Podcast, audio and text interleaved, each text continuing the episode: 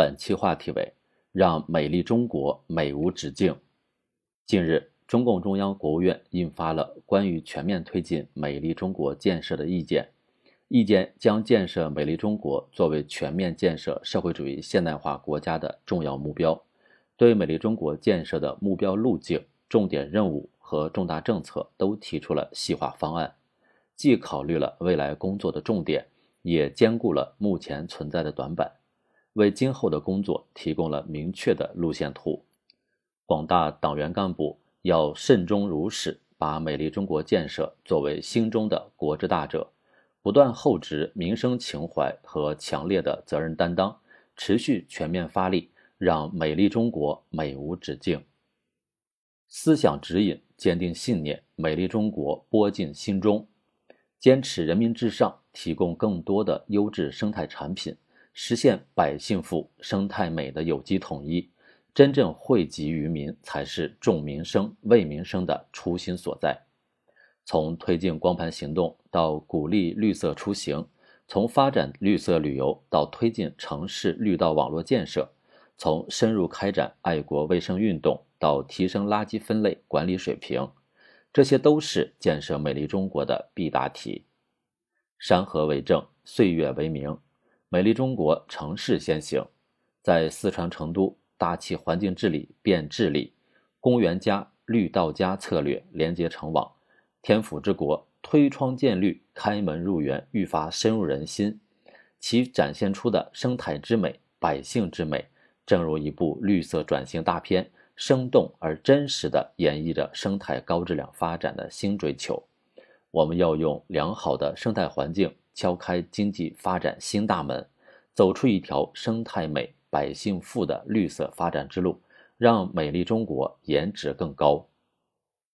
奋发作为，凝聚合力，美丽中国行在身边。美丽中国是理念，更是实践，更需起而行。面对生态环境挑战，人类是一荣俱荣、一损俱损的命运共同体，没有哪个国家能独善其身。美丽中国是对人民的承诺，也是对世界和未来的责任担当。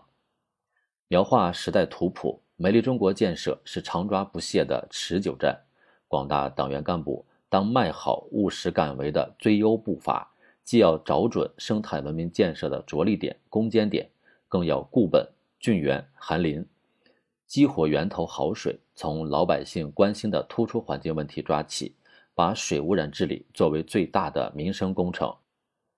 不断创新，打造山水林田、湖草沙滨生命共同体。只有筑牢生态防线，提升防御韧性，才能让青山绿水之美不失真、不失衡、不失色；才能让美丽中国既有系统之美，又有多元之美；才能让美丽中国青山常在、绿水长流、空气常新的生态底蕴更加丰富，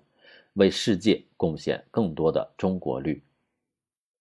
执绿为笔。全面发力，美丽中国美动世界，